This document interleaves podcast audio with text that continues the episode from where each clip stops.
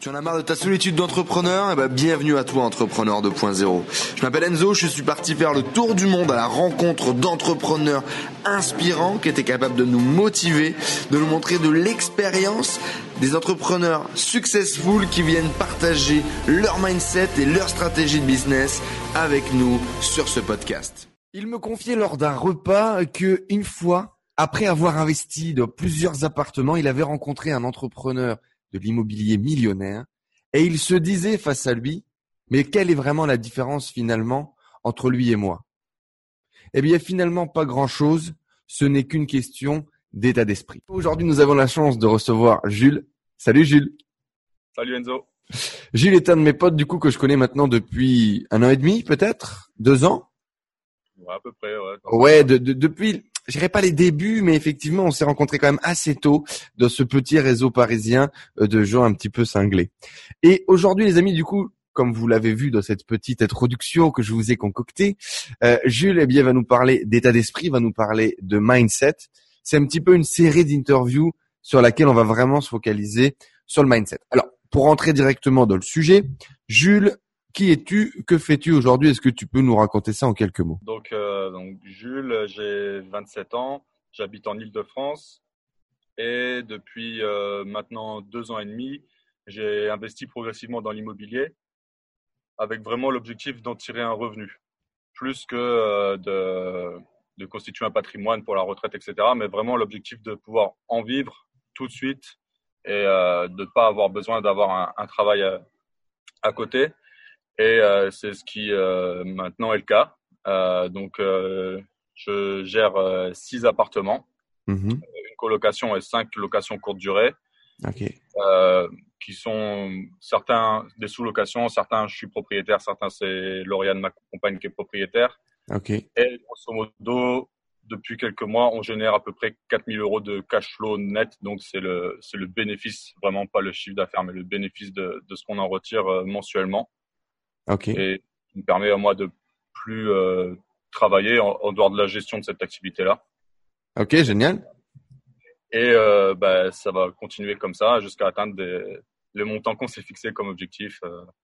Et, Ok, euh, génial. Bon, on va pouvoir en, en- en reparler. Du coup, aujourd'hui, clairement, investisseur immobilier avec cette vision de générer du cash flow, donc de remplacer, on va dire, euh, ton ancien job, euh, ou du moins de te créer un job et de te créer un revenu directement avec l'immobilier. Donc de vivre de l'immobilier dès maintenant. Justement, qu'est-ce que tu faisais avant, Jules? Alors moi, avant, j'ai fait bon, plein de petits boulots un petit peu comme tout le monde. Ensuite, j'ai fait des études dans la comptabilité euh, jusqu'à bac plus 4.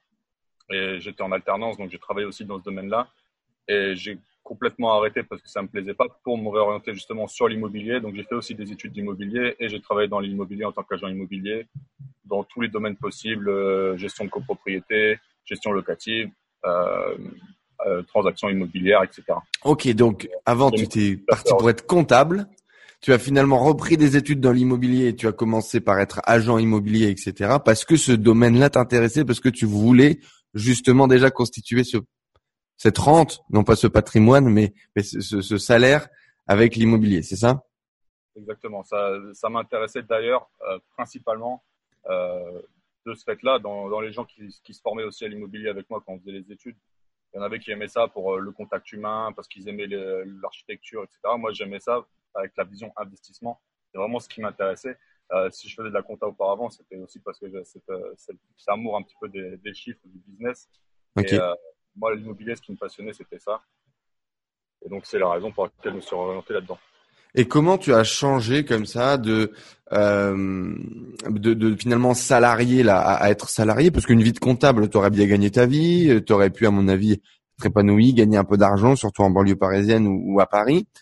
Euh, qu'est-ce qui t'a fait changer à repartir dans les études, prendre un job dans l'immobilier? Et qu'est-ce qui t'a fait changer ensuite pour être investisseur, voire maintenant euh, rentier, déjà dès le début, de te dire euh, je vais tirer un bénéfice tout de suite de mes investissements immobiliers, c'est pas forcément commun.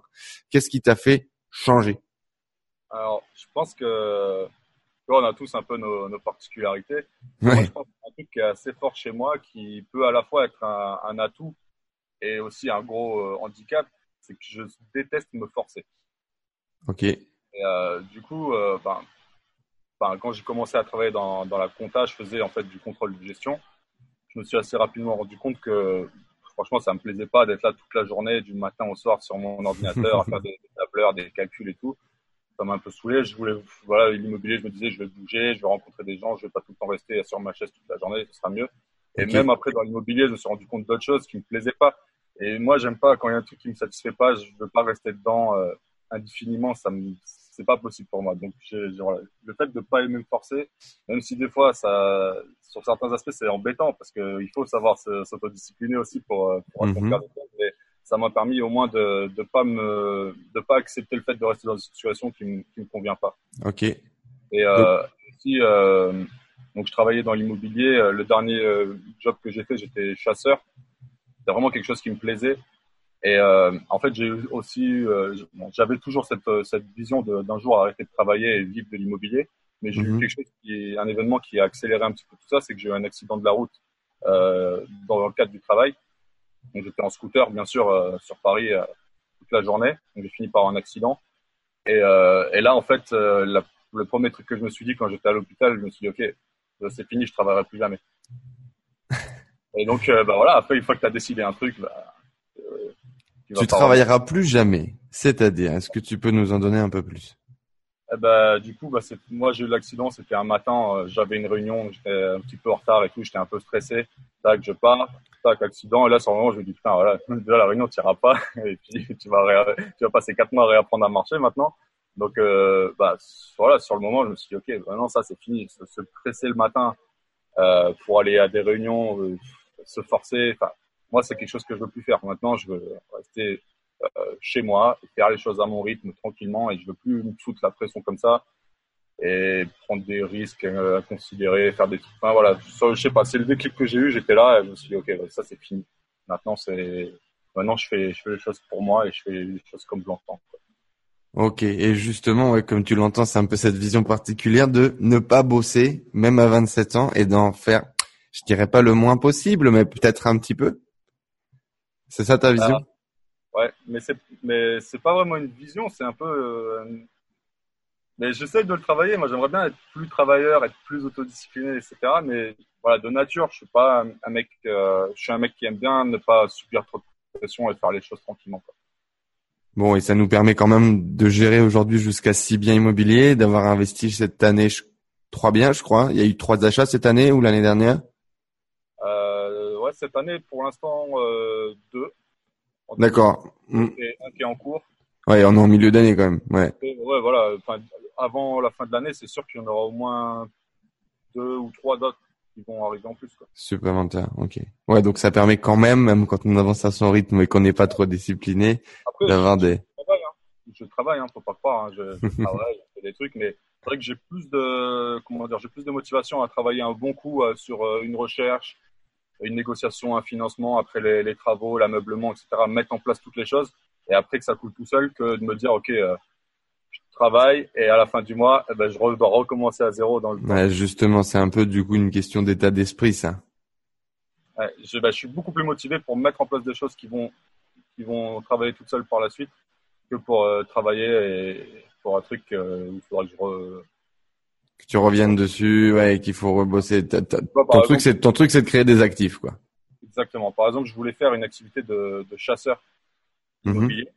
J'avais vraiment pensé à faire ça.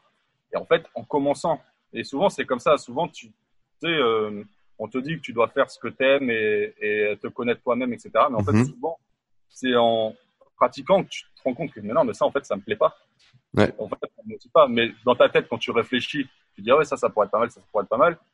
Mais tu dis, tu sais pas si tu vas vraiment kiffer, si tu vas vraiment être motivé. C'est quand tu le fais que tu te rends compte que ça te convient pas forcément Ouais, ouais. bah, faire des recherches, c'est des trucs où tu vas faire une recherche, tu vas pouvoir euh, toucher euh, un billet de 15 000 euh, juste pour une recherche. Mais le truc que je me dis, c'est bien, tu vois. Mais le mois suivant, si tu fais rien, t'as rien. Ouais. Et Euh, toi, ton truc, c'est de créer des actifs, du coup. Voilà, c'est de me dire, euh, voilà, je sais que même si je fais rien le mois prochain, je sais que je vais gagner le même montant. Justement, Jules, c'est quoi pour toi le mindset, l'état d'esprit euh, en français, bien évidemment? Bah, c'est vrai que ça englobe quand même pas mal de choses. Ouais. Parce que, en fin de compte, le- l'état d'esprit, euh, de base, c'est, on va dire, c'est ta façon de, de, de, réagir aux événements, je pense. Mm-hmm. La définition, c'est ça. Mais on peut aussi englober euh, les pensées et les croyances qu'on a dans le, dans le mindset. Ouais. Un petit peu tout cet ensemble qui fait que, qui, qui va, euh, comment dire, qui, qui, va définir comment tu vas, tu vas réagir aux situations. Et je pense que la meilleure façon de l'expliquer, c'est par des exemples. Ouais. Donc, euh, bah, par exemple. Euh, bah, par exemple, ce que tu nous disais là, hein, ne pas accepter de bosser au mois le mois pour devoir renouveler quelque chose à chaque fois, mais de créer des actifs qui bossent pour toi. Déjà, ça, c'est une question d'état d'esprit, c'est une question de vision. Ouais, faut le voir, il faut le comprendre, il faut l'accepter, et ensuite, il faut passer à l'action pour le créer. C'est pas tout le monde qui a cette vision-là de se dire non, non, oula, attends, là, j'ai peut-être moins gagné si je reste chez moi sans bosser. Par contre, si je reste deux mois chez moi sans bosser, que pendant ce temps-là, je cherche un bien, je le mets en location, je vais gagner autant que mon salaire, machin, sans bosser. Ça, c'est pas tout le monde qui est capable ni de le voir, ni de le penser. Euh, les, gens qui n'ont pas cette logique, souvent, c'est aussi parce qu'ils sont pas vraiment au courant que ça existe. Moi, personnellement, à partir du moment où tu m'expliques que tu peux mettre en place un système qui va travailler et ce sera décorrélé, de ton propre temps de travail et ça va travailler pour toi, ça va te rapporter de l'argent, et que l'argent, en fait, c'est pas la récompense du travail, comme beaucoup de gens aiment, le dire en France. Il y a vraiment cette croyance-là que l'argent, c'est en contrepartie d'un travail. Non, c'est en contrepartie de la valeur que tu apportes. Donc, si tu arrives à créer un système qui apporte de la valeur à des gens, que tu travailles ou non, eh ben, tu gagneras de l'argent que tu travailles ou non. À partir du moment où tu comprends ça, tu te dis, bah, ok, c'est-à-dire que si j'arrive à, bah, je sais pas, par exemple, à avoir un appart, admettons, tu as un appart totalement payé, je le temps, ça me rapporte 500 euros par mois. Ok, si j'en ai 10, ça me rapporte 5 000 euros. Si j'en ai 100, ça me rapporte 50 euh, 000 euros. c'est simple, il suffit de, de multiplier et, et mmh. tu te dis, ok, bah alors ça sert à quoi d'aller travailler pendant 40 ans euh, pour gagner au mois le Ça n'a aucun sens, tu vois. Dès lors que tu as compris cette logique, tu te dis, bah ok, c'est comment je vais faire pour euh, me mettre dedans, ça va prendre du temps, etc. Il y a une phase de transition, tu ne peux pas passer de l'une à l'autre immédiatement, mais bah, moi, ça me paraît évident que c'est plus plus avantageux, quoi. Du moins, si, si euh, ce que tu souhaites faire de ta vie, c'est pas de passer ton temps à travailler. Après, si tu as vraiment un, métier que tu adores, tu as envie de passer tout ton temps, bah, peut-être que tu n'auras pas cette vision-là. ça, justement, je pense que c'est de l'état d'esprit, cette vision de voir les choses, c'est quelque chose que tu t'es forgé, c'est quelque chose que tu avais. Comment est-ce que ça t'est venu? Ça, ça, ce, ce point-là, c'est vraiment quelque chose qui était ancré depuis longtemps. Cette, euh, toujours eu cette, cette idée de, de, trouver des façons de faire les choses pour euh, pouvoir réussir mieux que les autres en travaillant moins. J'ai mhm. toujours, euh, même à l'école, j'étais comme ça. toujours euh, comment faire le moins possible et avoir les meilleurs résultats possibles. Donc ça, c'est vraiment quelque chose d'ancré. Mais en revanche, il y a énormément de points euh, de mindset où j'étais très très très mauvais et où je suis d'ailleurs toujours assez mauvais et sur lequel il faut que je travaille. Donc, euh, je pense que tout le monde a, a des, des, bons côtés dans son mindset et des mauvais côtés. Et, ce qu'il faut, c'est réussir à, au fur et à mesure, se créer le, le mindset le plus, euh, le plus euh, efficace pour, pour réussir à accomplir ce que tu as envie d'accomplir. Est-ce que selon toi, c'est important le mindset? C'est essentiel, je dirais. C'est vraiment essentiel. Et comme je l'ai dit, il y a plein de points. Par exemple, la, la positivité. Mm-hmm. Quelqu'un qui est négatif, et moi je suis quelqu'un d'assez négatif, je travaille sur ça, mais c'est vraiment ancré, tu vois, ça prend du temps. Le mindset, les, gens peuvent qui écoutent cette vidéo, il faut bien qu'ils comprennent un truc, c'est que c'est pas un truc que tu changes du jour au lendemain. Tu peux avoir des gros déclics, mais toutes tes habitudes que tu as, la façon dont tu réfléchis, tes pensées, c'est pas quelque chose que tu peux modifier comme ça du jour au lendemain. Après, peut-être avec des techniques d'hypnose, je sais pas, mais dans, la, dans moi, ce que j'ai expérimenté, ça prend du temps tu as un déclic, tu te dis ah ouais d'accord, il faut que j'arrête de penser comme ça et ça se modifie petit à petit. Et en fait, c'est au bout d'un an ou deux ans que tu te rends compte en voyant des gens qui qui ont le mindset que tu avais avant, tu te dis ah ouais, c'est vrai qu'avant j'étais comme ça et maintenant je le suis plus. Et c'est là que tu vois que tu as évolué, mais ça prend du temps, donc ça faut en être conscient. Mais l'essentiel c'est de travailler dessus et et déjà au bout de deux trois ans, tu vois des évolutions, donc tu dis ok, si je continue à essayer d'améliorer sans cesse euh, mon mindset, bah, peut-être que dans 10-15 ans, j'aurai un mindset de tueur. Et le truc, c'est que pour moi, si tu as un bon mindset, tu auras des bons résultats. Si tu as un mauvais mindset, tu auras des mauvais résultats. Donc, en fait, en améliorant ton mindset, tu améliores tes résultats euh, de façon quasi automatique. Ok, ouais, c'est intéressant. Tu dis que le mindset, ça peut être long et tu dis pendant deux ans, trois ans, mais à quoi tu te compares? À quoi tu te compares et quelle est ta vision de l'évolution? Parce que, comme tu le dis, il peut y avoir des gros déclics. Euh, moi, je sais qu'il y a des conversations, qu'il y a parfois des phrases, des vidéos qui m'ont fait, pam, avoir un, un certain déclic, un certain réflexe, accepter et prendre une décision d'un changement. Et le changement, il était tout de suite, il était là, il était dans mon présent. Alors certes, on n'avait pas les résultats tout de suite. Hmm. Par contre, j'ai commencé à changer. J'ai activé un process dès maintenant. Est-ce que toi, tu, comment est-ce que toi, tu vois la chose? Moi, je pense que, après, c'est, je pense que vraiment, il faut, faut, comprendre que chaque personne euh, va pouvoir réagir de façon différente. Mais en tout cas, j'ai quand même la sensation que euh, les changements d'état d'esprit, c'est clair que c'est souvent un déclic qui fait que tu te dis, OK, avant, toute ma vie, j'ai pensé comme ça, mais en fait, c'était con. Donc maintenant, il faut que j'arrête de faire ça. Mais ça n'empêche pas que même après ce déclic-là, tu vas continuer à avoir tes vieux réflexes. Et ça, ça va mettre du temps à se tester. Bien sûr. Euh, la, plasticité du cerveau, ça, ça, ça, met un certain temps. Mais à, un moment donné, tu peux complètement changer euh, ta façon de voir les choses sur un sujet. Et tu vois, par exemple, moi, c'est le seul euh, truc qui me, vraiment, que je me rappelle vraiment, c'est une phrase qui m'a marqué, je sais plus dans quel livre, et je l'ai trouvée surpuissante, mais il y a d'autres personnes qui pourraient la trouver banale, tu vois. Bien sûr. C'est euh, la phrase est tout simple, c'est y a-t-il vraiment une différence entre moyen et médiocre? Et genre mhm. moi quand j'ai ça, je me suis Qu'est-ce que ça t'évoque, ouais? En fait, toute ma vie, avec l'école et tout ça, je me suis toujours dit que on m'a toujours inculqué qu'être dans la moyenne, c'était bien, tu vois. Et que j'en mhm. dans, dans, tu vois, dans la médiocrité, dans le, le bas, le, bas de gamme, mais être dans la moyenne, c'est ok, tu vois. Et après, il y a vraiment le, le très haut du panier, mais si t'es moyen, c'est bien. Et quand tu commences à dire, ok, est-ce qu'il y a vraiment une différence entre moyen et médiocre Tu te dis, ben non. En fait, être moyen, c'est bidon. Être moyen, c'est genre, t'es comme tout le monde, quoi. C'est nul. Par contre, si tu vises l'excellence, là, c'est bien. Est-ce que vraiment, le mec qui est médiocre, quand, es, quand toi, t'es moyen, tu peux te permettre de dire, ouais, lui, il vaut rien. Mais non, mais toi, t'es moyen. Et, tu vois, et en fait, je trouve que ça, tu vois, moi, ça m'a vraiment fait un déclic. Je me suis dit, ok, en fait, faut, faut vraiment viser l'excellence et, admirer les, voilà, les choses qui sont vraiment grandes parce qu'au final, être moyen, genre par exemple, quand tu, veux développer des revenus, est-ce que tu te dis, OK, le, salaire moyen des Français, c'est 1800 euros. Moi, actuellement, je suis au SMIC, je suis à 1000 euros. Donc, euh, le SMIC, c'est le salaire minimum. On peut considérer que c'est de la médiocrité, même si euh, il y a des gens qui gagnent moins. Mais tu peux dire, OK, voilà, c'est pas terrible. J'aimerais bien atteindre, par exemple, 2000 euros pour être dans la moyenne. Mais non, tu vois, vise, euh, je sais pas, vise 10 000 euros. Ce sera beaucoup plus intéressant pour toi, ça va être beaucoup plus motivant.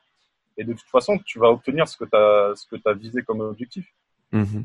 Et je sais pas, moi, c'est vraiment un truc qui m'a, j'ai eu un déclic sur ça, tu vois. Mais oui, mais je pense qu'après, voilà, chacun, on va tous construire nos déclics comme on veut. Après, je pense qu'il va y avoir tout un parcours commun. C'est-à-dire que peu importe le déclic qu'on a eu, mais on va tous travailler un peu finalement sur les mêmes choses. Chacun va avoir ses forces et ses faiblesses. Et finalement, on va vite se rendre compte qu'on a tous un tronc commun, on a tous un truc qui nous fait bah, plus ou moins tous peur ou sur lequel on doit plus tous ou moins bosser. Euh, bah, les, les, les, peurs de base, les peurs de pas être accepté, les peurs de parler au public, les peurs de de pas réussir, les peurs d'échouer, les peurs de pas gagner assez, parfois les peurs de réussir également. Euh, on y fait face aussi assez souvent. Enfin voilà, finalement tous ces trucs là dans lesquels on se retrouve tous et dans lesquels on se retrouve tous à, à, bosser et à essayer de faire changer justement nos, nos petits réflexes mentaux pour que ça fonctionne bien. Quoi. Comment est-ce que tu l'as compris ça, que le mindset c'était important et que c'était ça qui allait te donner les résultats? Je parlais du coup en introduction de cette anecdote où tu me disais, je crois que tu discutais avec Jill Grimm et tu me disais mais finalement c'est quoi la différence entre un Gilles Grimm et un, et, un Jules? Eh ben c'est l'état d'esprit. Ouais, et en fait ça c'est vraiment un, moi, c'est un truc, euh, bah, justement, quand on s'était rencontrés, c'était lors de la Business Connection 3. C'était un événement, donc euh, il y mhm. avait pas mal d'entrepreneurs et d'investisseurs. Et c'est vraiment ce jour-là que j'ai eu, moi, le déclic de à quel point le mindset, c'était important. Parce que jusqu'à ce jour-là, en fait, j'étais vraiment, euh, vraiment, j'étais intéressé par l'immobilier et genre tout ce qui était développement personnel, etc., j'en avais jamais vraiment entendu parler. Et pour moi, l'immobilier, c'était t'investis, tu as une rentabilité, c'est-à-dire que tu as un retour sur investissement, pour augmenter ta rentabilité, tu peux utiliser cette technique, cette technique, cette technique. Tu vois, c'était juste de la technique et de la logique, c'était des, des maths, quoi. Et en fait, je me suis rendu compte en allant là-bas, en voyant les gens qui avaient réussi, et euh, il y avait aussi une intervention de Max Piccinini, mhm. je me suis rendu compte qu'en fait, le mindset, c'est ce qui fait toute la différence. Tu peux avoir toutes les techniques si tu as un mindset de merde, genre tu es négatif, tu es pessimiste, tu as, as, as peur de prendre des risques, enfin, tu vois, tu as tout le mindset le plus pourri possible, tu peux connaître toutes les techniques, tu vas rien faire. Et, et je me suis même rendu compte après par la suite, en, en, en rencontrant beaucoup d'investisseurs, etc., qu'il y a aussi beaucoup de personnes qui ont un mindset de fou et qui maîtrisent pas trop les techniques, mais qui font des, qui ont des résultats de fou parce qu'ils ont le bon mindset. Et limite, je me suis rendu compte que le mindset c'est plus important que la technique. Ok, c'est intéressant ça. Ouais, donc c'est à cet événement-là vraiment où tu as pris conscience de ça. Donc tu le disais, avant tu étais focalisé sur la technique, euh, sur cette vision où ouais, bah, l'immobilier ça marche comme ça. Et puis t'as pas, t'avais pas considéré l'importance de l'état d'esprit de la personne, de ce qui se passait dans ta tête. Et tu as eu ce, ce déclic et tu t'es décidé de bosser sur ton mindset, c'est ça? Qu'est-ce qui fait la différence entre euh, quelqu'un qui achète, euh, euh, qui achète un appartement, tu vois, qui fait une bonne affaire, ou tu vois, qui respecte toutes les, toutes les techniques, etc. Mm-hmm. Il achète un appartement, et après il se dit, ok, vais voir à peu près sur un an ce que ça donne et tout ça. Au bout d'un an, il voit que c'est bien, donc il commence à rechercher un deuxième, etc. Et puis un mec qui arrive, il dit, ok, j'ai compris le truc, il achète un appartement, au bout de trois mois, il voit que ça va, et ben, il, en rachète deux d'un coup. Trois mois plus tard, il se dit, OK, vas-y, je renchaîne, il en achète trois. Et au bout d'un an, tu vois, il y en a un qui en a six et l'autre, il en a un. Mhm. Et en fait, la différence entre ces deux personnes, c'est juste le mindset. Un, truc aussi qui m'avait marqué, c'est j'ai rencontré euh, Romain Pouzin qui, euh, qui, loue des voitures. Et en fait, en parlant avec lui, je me suis rendu compte qu'il avait commencé en louant un Scénic en 2016. Et en fait, exactement à la même période, je louais un Scénic moi aussi sur Drivey, de la même façon que lui. Et à cette époque-là, on avait tous les deux un scénic et c'était tout. Et en fait, ce qui est marrant, c'est que moi, j'ai eu des soucis euh, de, de, mécanique, on va dire, avec la voiture, etc. Et cette voiture, je l'ai revendue et après, j'ai laissé tomber, tu vois. Je me suis dit, OK, c'est pas grave, euh, je laisse tomber cette activité-là. Et en fait, lui, pendant ce temps-là, il a racheté une autre, une autre, une autre, tu vois, parce qu'on a tous les deux fait la même chose, constaté que ça marchait. Sauf que lui, il en a racheté une autre, une autre, une autre, jusqu'à arriver à 20 voitures. Et et tu vois, quand je me suis rendu compte de ça, je me suis dit, putain, en fait, on avait, on est, tu vois, dans le même secteur géographique, on avait la même voiture sur les mêmes sites, on faisait le même business exactement. Et genre, qu'est-ce que, quoi d'autre que le mindset a fait que moi, j'ai laissé tomber et lui, il a 20 voitures. Ouais. je me suis dit, ok, ça a quand même énormément d'importance, tu vois, la, la vision, la, la mindset que tu as. Ouais, c'est, top, super euh, exemple, du coup. Si aujourd'hui, du coup, je te disais de choisir entre mindset d'un côté stratégie et technique de l'autre, tu choisirais quoi? Ah, mindset. Franchement. non, parce que, en vrai, tu vois, imagine-toi, tu vois, le mindset parfait, tu vois, vraiment, tout, tu vois, as l'énergie, tu es, positif, etc. Bah, genre, si tu dois acquérir de la technique, tu vas le faire vite fait, c'est pas compliqué. Tu vas y arriver, tu vas t'en sortir. Par contre, si tu as toutes les techniques et que tu as un mindset de merde, tu n'arriveras à rien. Ok. Si aujourd'hui tu devais recommencer tout de zéro, tu bosserais, tu commencerais par bosser quoi? Bah, Si je pouvais remonter le, le plus loin possible, euh, je, bah, je, travaillerais sur ça, sur le développement personnel, sur euh, la connaissance de soi, sur euh, voilà, avoir un état d'esprit positif, tout ça. Parce que tu perds beaucoup de temps. Moi, par exemple, tu vois, dans mes études, j'ai dit tout à l'heure que j'ai fait 4 ans d'études en comptabilité pour me rendre compte que ça me plaisait pas. Mais depuis le début, je savais que ça me plaisait pas vraiment. Sauf que j'avais ce mindset de merde, tu sais, c'est un peu tout l'environnement familial et tout. De, bien sûr. Ouais, mais bon, après, moi, je suis, je suis fort là-dedans, euh, ça recrute bien, ça paye bien, euh, j'aurais pas de problème d'emploi. Et tu vois, ça, c'est des, des, arguments de merde. Tu choisis pas un métier en, en disant ça. Tu veux faire un truc qui te plaît au quotidien, ta vie. Bien sûr. Tu choisis pas un métier en disant, ouais, mais il y a de l'emploi. Et ça, tu vois, c'est vraiment avoir un mindset de merde pour moi. Malheureusement, c'est la société qui nous a conditionnés comme ça. Les amis, je suis tellement content de pouvoir vous partager l'histoire de Jules et l'histoire de, de quelqu'un euh, d'autre que moi euh, sur ce point précis du mindset et on va continuer à développer tout ça. Euh, ce qui est cool, c'est que vous pouvez ressentir ce, ce vécu, ce truc du mec qui, qui pensait euh, qu'il avait compris le truc et puis commence à faire son business et ça fonctionne bien et puis il se réveille et il se dit merde il manque un truc. Et la différence entre moi et le mec qui en a 50, ben en fait, ça joue à pas grand chose, ça joue à ce qui se passe dans ma tête. Et effectivement, comme Jules a pu vous le dire, et c'est inconscient. notre mindset est tellement façonné, créé par notre famille, par notre éducation, par la société dans laquelle on vit au quotidien, par les lectures, par les gens qui vous environnent. Et malheureusement, on n'est souvent même pas conscient de ce qui se passe. On n'est même pas souvent conscient de ce qui rentre dans notre tête et ce qui va façonner nos idées, nos réflexions, nos façons de voir la vie. Et à partir du moment où on va commencer à, pam, mettre le doigt là-dessus, commencer à comprendre ce qui se passe et puis à décider de changer, c'est là où le nouveau monde va pouvoir démarrer. Alors effectivement, ça va parfois prendre du temps sur les habitudes les plus complexes que l'on a, les habitudes les plus ancrées que l'on peut avoir. Mais je suis persuadé que c'est à ce moment-là que l'on commence à se mettre sur la bonne route, à déclencher les lois universelles qui vont faire que une infinité de choses vont bien se passer, les choses vont venir à nous et que l'on va commencer à trouver finalement un petit peu cette mission de vie, ce pourquoi se lever avec l'envie, l'énergie, la motivation et à être épanoui au quotidien. Jules, merci beaucoup d'être venu nous partager euh, tout ça. Est-ce que tu aurais peut-être un petit mot de la fin? Peut-être, euh, je dirais, euh, vraiment, moi c'est une réflexion sur laquelle je suis pas mal ces derniers temps. Vraiment, essayer de faire des, choses qui, vous plaisent. Parce mhm. que si tu fais un truc qui te plaît pas, tu vas, tu vas lire tous les livres de développement personnel possibles sur la motivation, etc.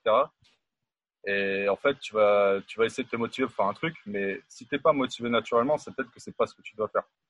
Donc ça, c'est vraiment un point justement de mindset sur lequel je, je, travaille pas mal ces derniers temps.